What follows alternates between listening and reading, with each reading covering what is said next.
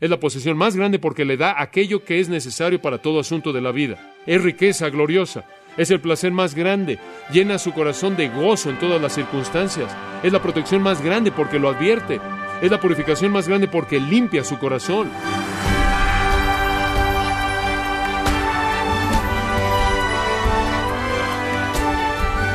Gracias por acompañarnos en este subprograma, gracias a vosotros, con el pastor John MacArthur. El hombre ha conquistado la tierra, el mar y la luna, sin mencionar los avances que ha logrado en la medicina y la nutrición. Si bien parece que la humanidad puede enfrentar cualquier desafío y resolverlo, ¿cómo enfrenta y resuelve el hombre sus problemas espirituales? El día de hoy, John MacArthur nos lleva al único recurso que le permite a la humanidad resolver sus problemas espirituales parte de la serie La suficiencia de las Escrituras, aquí en gracia a vosotros. ¿Acaso es la Biblia realmente suficiente para asuntos de vida espiritual? ¿Es suficiente para el pueblo de Dios y para todos los recursos necesarios para vivir en plenitud en la voluntad de Dios? ¿O necesitamos conceder que la Biblia tiene más bien alguna limitación obvia que sólo puede ser vencida por la sabiduría y la técnica desarrollada por personas bien intencionadas que quieren ayudarle a Dios un poco? Quiero que me acompañe al Salmo 19. Ahora, en el Salmo 19, a manera de introducción general, tiene la intención de expresarnos la importancia de la revelación de Dios. En primer lugar, en los versículos 1 al 6 leemos de la revelación de Dios en la naturaleza, pero hay inclusive una revelación más específica en su palabra, en lo cual se concentra el salmista en el versículo 7, y en la segunda mitad del Salmo del 7 al 14 el enfoque se encuentra en la revelación especial, la revelación de Dios en las Sagradas Escrituras. Las Escrituras son llamadas la ley, el testimonio, los mandamientos, el precepto, el temor, los juicios. Todos esos son sinónimos de las Escrituras. Sus características son es perfecta, es fiel, rectos, es puro, limpio y verdad. Sus seis beneficios son convierte el alma, hace sabio al sencillo, alegran el corazón, alumbra los ojos, permanece para siempre, y son todos justos. Esto es, provee recursos espirituales completos. Ahora veamos estos seis. Número uno en el versículo siete. La ley de Jehová es perfecta, que convierte el alma. La palabra de Dios entonces tiene el poder de transformar de manera total. Es tan amplia en su obra que puede moldear un alma, una persona viva, y conformarla precisamente en lo que Dios desea que la persona sea. Y eso comienza en la conversión. La palabra es suficiente para convertir el alma. En segundo lugar, el salmista dice, el testimonio de Jehová es fiel, que hace sabio al sencillo. Las escrituras toman a los ingenuos, a los que no disciernen, a los inexpertos, a los ignorantes, y le trae ese individuo sabiduría. En tercer lugar, ¿sería tan amable en ver el versículo 8 del Salmo 19? Los mandamientos de Jehová son rectos que alegran el corazón. ¿A dónde va un creyente para encontrar gozo? ¿A dónde va un creyente para encontrar alivio, felicidad, liberación de la tristeza, ansiedad y depresión? ¿A dónde va un creyente? ¿Dónde está el recurso? El testimonio del salmista es la palabra de Dios. Es la palabra la que alegra el corazón. El término aquí para las escrituras es la palabra mandamientos. No significa enseñanza divina, sin embargo, en un sentido incluye enseñanza divina. Tiene la idea no de testimonio divino específicamente, aunque incluye eso, pero más la idea de principios divinos, preceptos divinos, guías divinas. Las escrituras están llenas de guías para vivir por parte de Dios. Ahora observe lo que son, dice en el versículo 8. Son rectos.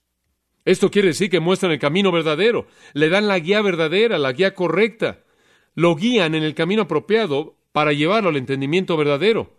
¿Qué cosa tan maravillosa es esa? Digo, para aquellos de nosotros que hemos sido cristianos durante mucho tiempo, tratar de pensar atrás y ver cómo fue cuando usted tenía que trazar su propio curso sin conocimiento de lo que tenía que hacer. ¿Qué legado tenemos en la palabra de Dios presentándonos un camino verdadero? No se nos ha dejado sin un mapa y una brújula. No se nos ha dejado sin principios para la vida. No se nos deja divagando ahí en una neblina de opinión humana. Tenemos una palabra verdadera que seguir y el resultado de eso es que caminamos en un camino correcto que alegra el corazón. Yo creo que el verdadero gozo viene de seguir la palabra de Dios, de aplicar sus principios, de andar en sus preceptos y en su camino.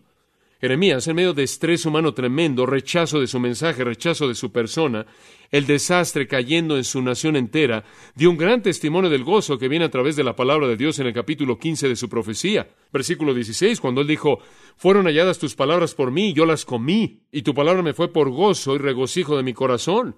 Y Juan escribe en su epístola, en 1 Juan 1.4, estas cosas os he escrito para que vuestro gozo sea que cumplido. La palabra de Dios da testimonio del hecho de que es la fuente de gozo. Y cuando usted camina en obediencia a la voluntad de Dios y se mueve en ese camino correcto, alegra el corazón. Necesitamos tener voces del cielo y pláticas con ángeles y experiencias y milagros sobrenaturales. Y necesitamos depender de la ciencia mística de la mente para ser guiados por Dios y encontrar el gozo pleno. No podemos seguir su palabra. Aquellos que pueden estar deprimidos o ansiosos o temerosos o dudando sin saber qué, en qué dirección ir, si no están sufriendo quizás por algún problema físico o enfermedad, no pueden ellos volverse a la palabra de Dios para encontrar la solución y la respuesta y la guía y la dirección que convierte su tristeza en gozo. Yo creo que el testimonio de las Escrituras es que nuestro verdadero placer y deleite viene de seguir el camino presentado por la palabra de Dios y no de buscar de manera egoísta la autoestima, la satisfacción personal y las búsquedas personales. De hecho, me temo que la gente que huye de la palabra de Dios a los psiquiatras del mundo y a fuentes que el mundo ofrece y a todas las cosas materiales en el mundo, se alejan del gozo, no se acercan al gozo. Encuentran menos de lo que pensaban que iban a encontrar y se encuentran más lejos de la fuente de lo que estaban antes de que se alejaran. El testimonio de las escrituras mismas es que es una fuente, de hecho, la fuente del gozo del creyente. De nuevo en el Salmo 119, a donde vamos para encontrar un testimonio que confirma. En el versículo 14 el salmista escribe, Me he gozado en el camino de tus testimonios más que de toda riqueza. Me gustaría poder decir hoy que la gente estaba tan emocionada acerca de las cosas de la palabra de Dios como me gustaría decir que en la actualidad la gente está tan emocionada acerca de las cosas de Dios como lo están por el materialismo.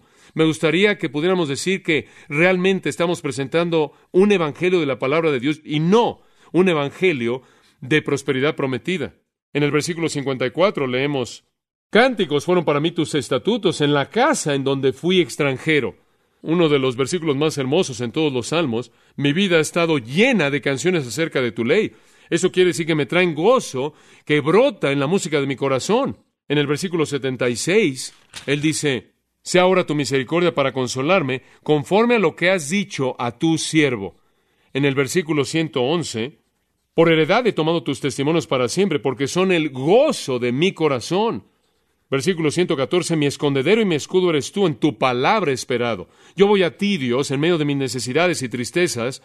Las escrituras son lo suficientemente perfectas como para convertir el alma, lo suficientemente sabias como para hacer al simple sabio, y también pueden hacer del triste gozoso. En cuarto lugar, notará al final del versículo 8, el precepto de Jehová es puro, la mejor traducción es claro, que alumbra los ojos. Y usa la palabra aquí mandamiento. Ahora, precepto es otra manera de ver las escrituras.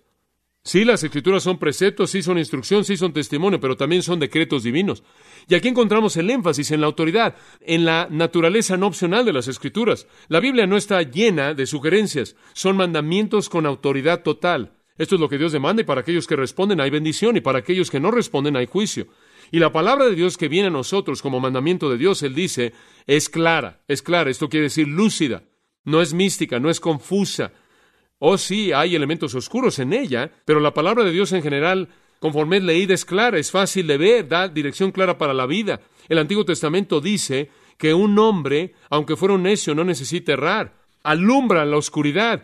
Cuando hay oscuridad en el mundo, usted puede entender lo que está pasando y usted no sabe por qué las cosas están pasando como están pasando.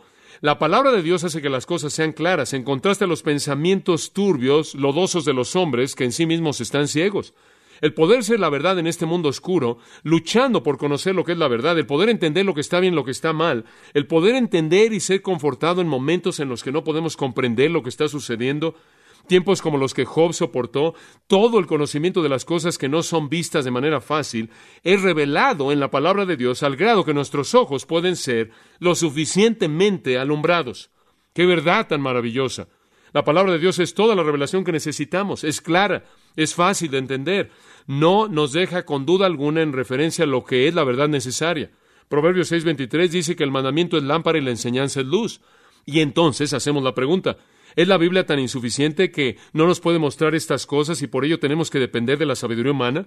¿Tenemos que ir con los hombres y preguntarles que nos expliquen lo que está pasando? ¿Necesitamos más revelación? ¿Necesitamos el psicoanálisis para problemas espirituales de fuentes que por mucho tiempo han rechazado las escrituras, inclusive como fuente de verdad? ¿Está la Biblia tan incompleta que necesitamos volvernos a la ciencia para explicar los orígenes, la filosofía para explicar la vida y la sociología para explicar el pecado? No, toda la luz de la vida está en la palabra de Dios. Y de nuevo lo llevo al Salmo 119. Observe si es tan amable el versículo 52. Me acordé, oh Jehová, de tus juicios antiguos y me consolé. En medio de la aflicción regresé a la palabra y fui confortado. Observe el versículo 59. Consideré mis caminos y volví mis pies a tus testimonios. Vi el camino conforme iba caminando y me alineé de nuevo contigo. En los versículos 81 al 83 encontramos un testimonio igualmente poderoso de la claridad de las escrituras conforme alumbran el camino. Desfallece mi alma por tu salvación, mas espero en tu palabra. Desfallecieron mis ojos por tu palabra, diciendo, ¿cuándo me consolarás? Porque estoy como el odre al humo. Pero no he olvidado tus estatutos. Cuando no puede ver usted y todo está cubierto con humo, por así decirlo, usted ve la palabra. En el versículo 86, todos tus mandamientos son verdad, sin causa me persiguen, ayúdame. Versículo 92, si tu ley no hubiese sido mi delicia, ya en mi aflicción hubiera perecido. Versículo 105, lámpara es a mis pies tu palabra y lumbrera a mi camino. Versículo 130, la exposición de tus palabras alumbra, hace entender a los simples. Versículo 140, sumamente pura es tu palabra y la ama tu siervo. En otras palabras, Él está diciendo, la palabra es suficiente para darme la información que necesito. Alumbra el camino oscuro, me da entendimiento. Sí, las escrituras son suficientes para salvación, suficientes para tener la capacidad de vivir, suficientes para el gozo y felicidad y satisfacción, suficientes para tener entendimiento claro de las cosas que no son fácilmente entendidas. Y también en quinto lugar, versículo 9 del Salmo 19, el temor de Jehová es limpio, que permanece para siempre. Y aquí él usa el término temor como un sinónimo para las Sagradas Escrituras. ¿Por qué hace él eso? Porque las Sagradas Escrituras intentan expresar el temor de la magnificencia de Dios para producir un asombro reverencial para llevarnos a la adoración. Es usado en el sentido de lo que busca producir. Las escrituras buscan producir temor o asombro, respeto o adoración hacia Dios, y de esta manera se dice que es el temor de Jehová.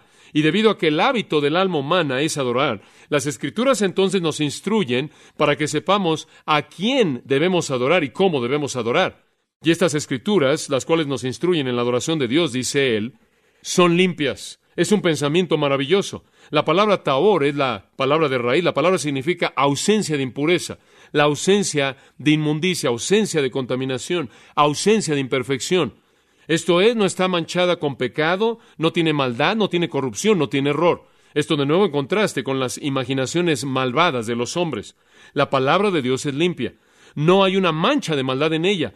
Usted puede ir a ella y saber que lo que dice es absolutamente puro. La verdad que expresa no tiene mancha de maldad. El testimonio del salmista en el Salmo 12, versículo 6 es maravilloso. Las palabras de Jehová, dice él, son palabras limpias, como plata refinada siete veces en horno. La palabra es tan pura, santa, sagrada, separada del pecado. Ahora esto es en contraste con las palabras de los hombres. Usted no siempre puede confiar en ellas. Usted puede confiar en la palabra de Dios y como consecuencia notará que permanece para siempre. Esto significa que usted siempre la puede seguir. Es confiable en todo momento. Es la palabra viva y la palabra eterna, como Pedro dijo en 1 Pedro 1.23, lo cual lo cité hace un momento. Nunca cambia, nunca es alterada, no importa en qué generación esté. Y cuando Oigo estas personas que vienen y dicen, bueno, la Biblia no es lo suficientemente sofisticada para nuestra sociedad de alta tecnología. No entienden. La Biblia es absolutamente pura y no tiene error y no tiene pecado, no tiene mancha y por lo tanto no necesita ser actualizada, ni ser editada, ni ser refinada. Es perfecta. Debemos creer de pronto que tiene debilidades y errores y faltas y necesita corrección y edición. Debemos creer que necesita ser ampliada por personas que son más sofisticadas que el Espíritu Santo que la escribió? ¿Debemos creer que no puede purificar un corazón y un alma y una vida? ¿Debemos creer que la gente tiene que ir a algún lugar para aprender una fórmula para deshacerse de su pecado, para encontrar sanidad interna, para que se limpie su alma por algún tipo de practicante en algún lugar porque la palabra de Dios no es suficiente para librar a la gente del pecado? Ya no debemos creer en su poder para purificar una nación de personas y de tal manera debe volverse a la política del poder para vencer la debilidad de la palabra eterna del Dios vivo. Que Dios prohíba que debamos creer eso por un momento. La palabra es adecuada y suficiente como una palabra limpia para limpiar el corazón, para purificar el corazón. Y de nuevo lo llamo al testimonio del salmista en el Salmo 119, todo está ahí. El Salmo 119, comenzando en el versículo 3, y podremos ver muchas escrituras, más bien versículo 2. Bienaventurados los que guardan sus testimonios y con todo el corazón le buscan. Andan en sus caminos. La gente de la palabra está limpia, la gente de la palabra está pura. Versículos 9 al 11. ¿Con qué limpiará el joven su camino? ¿Con qué va a limpiar usted su vida? Al tener algún tipo de sanidad interna, al tener un encuentro con alguien que puede dirigir sus problemas porque esa persona tiene algún poder mágico sobrenatural, al llamar a alguna ciencia contemporánea de la mente, no. Con guardar tu palabra, con todo mi corazón te he buscado, no me dejes desviarme de tus mandamientos. En mi corazón he guardado tus dichos para no pecar contra ti. En el versículo 38, Confirma tu palabra a tu siervo que te teme. Lléname con la palabra. Versículo 67. Antes que fuera yo humillado, descarriado andaba, mas ahora guardo tu palabra. La palabra y la obediencia van de la mano. Versículo 101. De todo mal camino contuve mis pies para guardar tu palabra. Versículo 172. Hablará mi lengua tus dichos, porque todos tus mandamientos son justicia. Escuche, la palabra es suficiente para limpiar, es suficiente para purificar la vida, es eternamente relevante. Es todo lo que es necesario para la limpieza del alma. No necesitamos a practicantes, necesitamos la palabra de Dios. Y finalmente, y de manera tan importante, él dice en el versículo 9, la palabra aquí es llamada los juicios o las ordenanzas del Señor son verdad y como resultado son todos justos. La palabra juicios u ordenanza significa veredictos divinos. ¿Sabe usted qué difícil es para la gente en nuestra sociedad o cualquier parte del planeta Tierra encontrar verdad? ¿Sabe usted qué batalla es descubrir la verdad? Y tenemos la palabra que es verdad. La palabra del Señor es verdad, es siempre verdad, por lo tanto es siempre confiable, siempre relevante, siempre aplicable en contraste con las mentiras de los hombres que son víctimas de su padre, el diablo mentiroso mismo, es siempre verdad. Escucha, amado, si la palabra de Dios es suficiente para la salvación, si es suficiente para transformar de manera perfecta el alma de una persona, si es suficiente para cubrir todas las áreas de la vida espiritual, si es suficiente para traer gozo pleno para vencer las tristezas y luchas de la vida, si es suficiente para traer entendimiento a las cosas oscuras, difíciles de ver, si es suficiente para purificar todo el pecado, y si es siempre verdad en todo lo que expresa, tiene que ser la fuente de todo para la vida espiritual. Y es tan digna de confianza. El hecho es que Dios en las escrituras que tenemos en nuestras manos nos ha dado una expresión relativamente perfecta de su voluntad eterna para establecer toda la verdad necesaria para la vida espiritual y el deber espiritual. Y yo creo eso con todo mi corazón porque ese es el testimonio de Dios mismo. Y que la palabra en la vida de un individuo capacitada, activada por el Espíritu de Dios, trae una suficiencia total. Creer algo menos es dar un golpe en contra de la integridad del Dios vivo. Y ahora observe el resultado de la veracidad de las Escrituras en el versículo 9, y es que son todos justos. Esto es que está totalmente correcta. Y la idea de esa frase es hablar de su amplitud. Son todos justos. ¿Hay errores en ella? No. No hay errores en ella, claro que no. Pero más que eso, es una fuente que abarca toda la verdad. Es una, es una fuente completa, suficiente de la verdad. Esa es la razón por la que las escrituras dicen cosas como estas, Deuteronomio 4.2, no añadiréis a la palabra que yo te mando, ni le quitaréis nada, a fin de que guardes los mandamientos de Jehová tu Dios que yo te mando. Más vale que no le añades nada, más vale que no le quite nada. ¿Por qué? Porque cubre todo, está completa. Dice en Apocalipsis 22, 18 y 19 que si usted le añade algo, se le añadirán las plagas que están escritas en ella. No le añada nada, no le quite nada. La palabra de Dios es suficiente. Ahora eso, amados, es un esfuerzo a toda velocidad de capturar en un breve periodo de tiempo la magnitud de esos tres versículos. Presentan la suficiencia de las escrituras. En segundo lugar, quiero que vea como resultado de eso el valor de las escrituras, el valor de la misma. Observe los versículos 10 al 13. Únicamente los voy a mencionar, así que escuche con atención. Tiene tanto valor como una fuente completa para la vida, sin paralelos en valor, porque número uno, provee la posesión más grande. Versículo 10. Deseables son más que el oro y más que mucho oro afinado. Escuche, la palabra de Dios es la posesión más grande. tener la palabra de Dios tiene más valor que todo el metal precioso.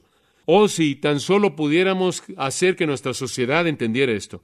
Si tan solo pudiéramos hacer que más personas en la iglesia evangélica entendiera que no necesitamos prometer a la gente cosas materiales. La palabra es la posesión más grande. Tiene un valor supremo ya que lleva al camino del gozo, convierte el alma, hace sabio al sencillo y todas las cosas que hemos visto. Es la fuente de la posesión más grande. En segundo lugar, el placer más grande.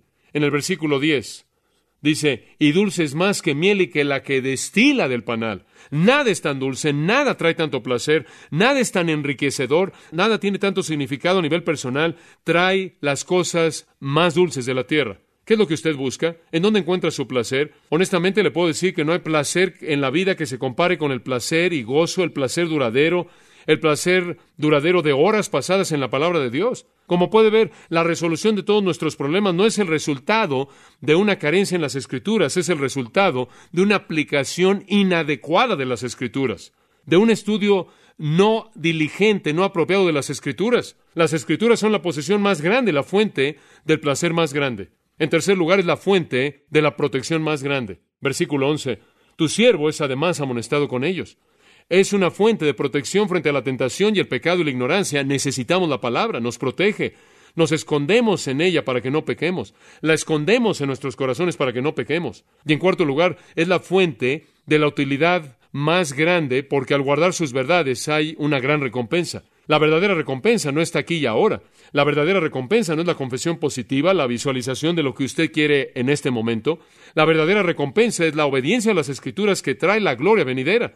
En lugar de vivir para lo que podemos acumular aquí y ahora, como la preocupación de las sectas cristianas por tener salud, riqueza y prosperidad y éxito inmediato, necesitamos conocer la bienaventuranza de vivir para la recompensa eterna. Las escrituras sí son lo que nos dan, sin duda alguna, la posesión más grande, el placer más grande, la protección más grande, la utilidad más grande y, en quinto lugar, versículos 12 y 13, la purificación más grande. Es un purificador. Observe la respuesta del salmista. Inclusive conforme él está en medio de todo esto, él dice, ¿quién podrá entender sus propios errores? En medio de este tipo de declaración acerca de las escrituras, ¿cómo puedo llegar a entender por qué peco, verdad? ¿Por qué voy a llegar a violar aquello que puede transformarme y hacerme sabio y llenar mi corazón de gozo y alumbrar mis ojos y purificar mi corazón y proveer de manera suficiente todos mis recursos? ¿Cómo es posible que llegue a violar tal verdad? ¿Cómo puedo entender eso? Y al ver la palabra, él clama, líbrame de los que me son ocultos. Esos son los que no planeo y los que no premedito, los pecados escondidos, y quizás ni siquiera recuerdo confesarlos. Y también dice, preserva también a tu siervo de las soberbias esos son los pecados que veo y premedito y planeo y de los que sé los pecados arrogantes. Manténme alejado de los que no conozco y manténme alejado de los que conozco y que eso no me dominen, que no se enseñoren de mí, entonces seré íntegro y estaré limpio de gran rebelión. Oh Dios, manténme alejado de ellos. El término gran rebelión es la idea de liberarse a uno mismo o romper una barrera, escapar el dominio de Dios, la esfera de la gracia. Entonces, Usted puede ver que una mirada a las escrituras causa una limpieza, un clamor por pureza en el corazón. Sí, es la fuente de la purificación más grande. Esa pequeña lista debería mantenerla en algún lugar y cuando usted estudie la palabra de Dios y la ve, le va a recordar lo que va a hacer en su vida. Es la posesión más grande porque le da aquello que es necesario para todo asunto de la vida. Es riqueza gloriosa. Es el placer más grande. Llena su corazón de gozo en todas las circunstancias. Es la protección más grande porque lo advierte lo amonesta, es la utilidad más grande porque lo lleva a la recompensa eterna, es la purificación más grande porque limpia su corazón, la suficiencia de las escrituras, el valor de la misma y finalmente el compromiso con ella. ¿Cuál es la respuesta a todo esto? Viene en el versículo 14. Conforme el salmista clama y confío que usted también clamará desde su propio corazón, sean gratos los dichos de mi boca y la meditación de mi corazón delante de ti, oh Jehová, roca mía y redentor mío. Lo que está diciendo es esto, Oh Dios, que las cosas que pienso y las cosas que digo sean aceptables a ti. ¿Por qué? Porque son coherentes con tu qué? Tu palabra, tu revelación. Y Él está diciendo, hazme un nombre de la palabra. Haz que mis pensamientos sean bíblicos. Haz que mis palabras sean bíblicas. Manténme en la palabra. Ese es el compromiso correcto. Realmente creo que estamos viendo cosas tristes pasar en la iglesia evangélica en la actualidad. Y se las señalé a detalle. Si no estuvo aquí la semana pasada, necesita escuchar ese sermón. La gente está dejando la palabra de Dios mientras que está afirmando su veracidad y buscando todo tipo de cosas porque tiene la idea de que la palabra no puede satisfacer su necesidad y, eso realmente es una mentira del diablo que se ha levantado porque nunca realmente han vivido una vida bíblica y nunca realmente han sido nobles como los bereos que escudriñaban diariamente las escrituras. Y nunca han permitido, como Pablo le dijo a los colosenses, que la palabra de Cristo mora en abundancia en ellos la han tratado de manera ligera, nunca han disfrutado el poder de sus profundidades. Y qué triste es en este día que tengamos que llamar a la iglesia de Cristo de regreso una preocupación que los consuma a preocuparse con la palabra del Dios vivo, con la palabra viva de Dios, y que nuestro mensaje no sea el mensaje de la Biblia más el mundo, sino que sea el mensaje de la suficiencia de la palabra de Dios únicamente. Como un africano ya de edad dijo en una tribu en una ocasión hablándole al gran misionero Robert Moffat, él sostuvo una Biblia y le dijo a ese misionero, esta es la fuente de donde bebo y este es el aceite que hace que mi lámpara arda. Que así sea para nosotros.